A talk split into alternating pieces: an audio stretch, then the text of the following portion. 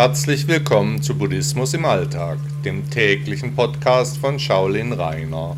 Schön, dass ihr wieder hier seid. Schlafstörungen. Viele Menschen leiden unter Schlafstörungen. Entweder sie schlafen schlecht ein oder sie können nicht durchschlafen. Viele Betroffene sind tagsüber müde oder sie leiden gleich unter mehreren Beschwerden. Gelegentlich nicht gut zu schlafen erscheint gegenüber echten Störungen als kleineres Übel. Bei so manchen Menschen bestimmen die Schlafstörungen ihr gesamtes Leben. Wer kennt es nicht, gelegentlich einmal nicht gut zu schlafen, zu früh aufzuwachen oder nach dem Toilettengang nicht mehr einzuschlafen? Aber es gibt Menschen, die können fast gar nicht richtig schlafen, sind ständig nicht ausgeruht, müde und krantig. Überhaupt gehören Schlafstörungen zu den am häufigsten auftretenden Gesundheitsstörungen der Deutschen. Ein normaler Schlaf sollte sieben oder acht Stunden andauern, wobei die Zeit von Mensch zu Mensch unterschiedlich ausfallen kann. Manche Personen kommen mit weniger als sechs Stunden aus, andere Menschen schlafen zehn Stunden ohne Pause, dazu gehöre ich.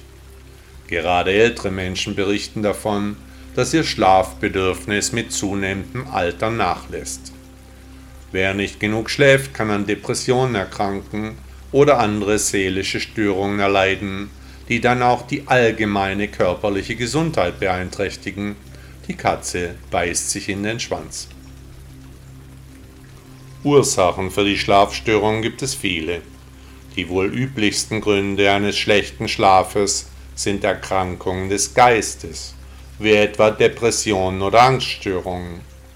Aber auch Demenz oder Erkrankungen wie Parkinson oder Alzheimer verändern das Schlafverhalten komplett. Eine weitere und häufige Ursache für schlechten und unzureichenden Schlaf ist die Einnahme von Drogen oder Alkohol, besonders auch dann, wenn die Stimulantien abgesetzt werden. Gerade ältere Menschen leiden unter nächtlichen Atemstörungen, die dann natürlicherweise Auswirkungen auf den Schlaf haben. Aber auch das Schnarchen sowie das Schnarchen des Partners verhindern einen wohltuenden Schlaf.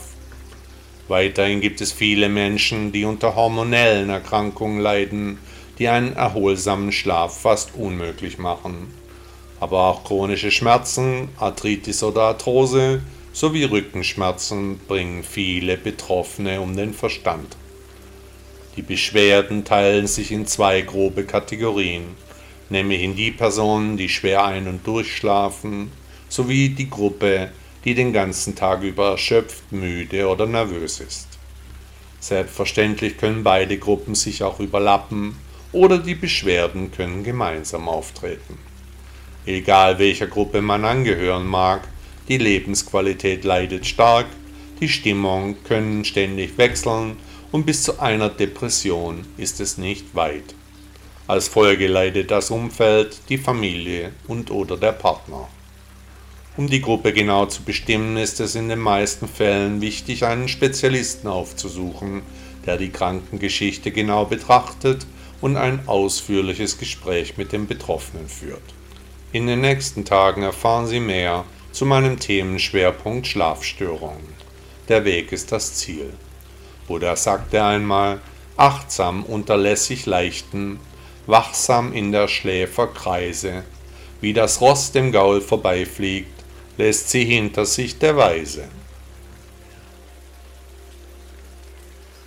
Herzlichen Dank, dass Sie Buddhismus im Alltag gehört haben. Bis morgen.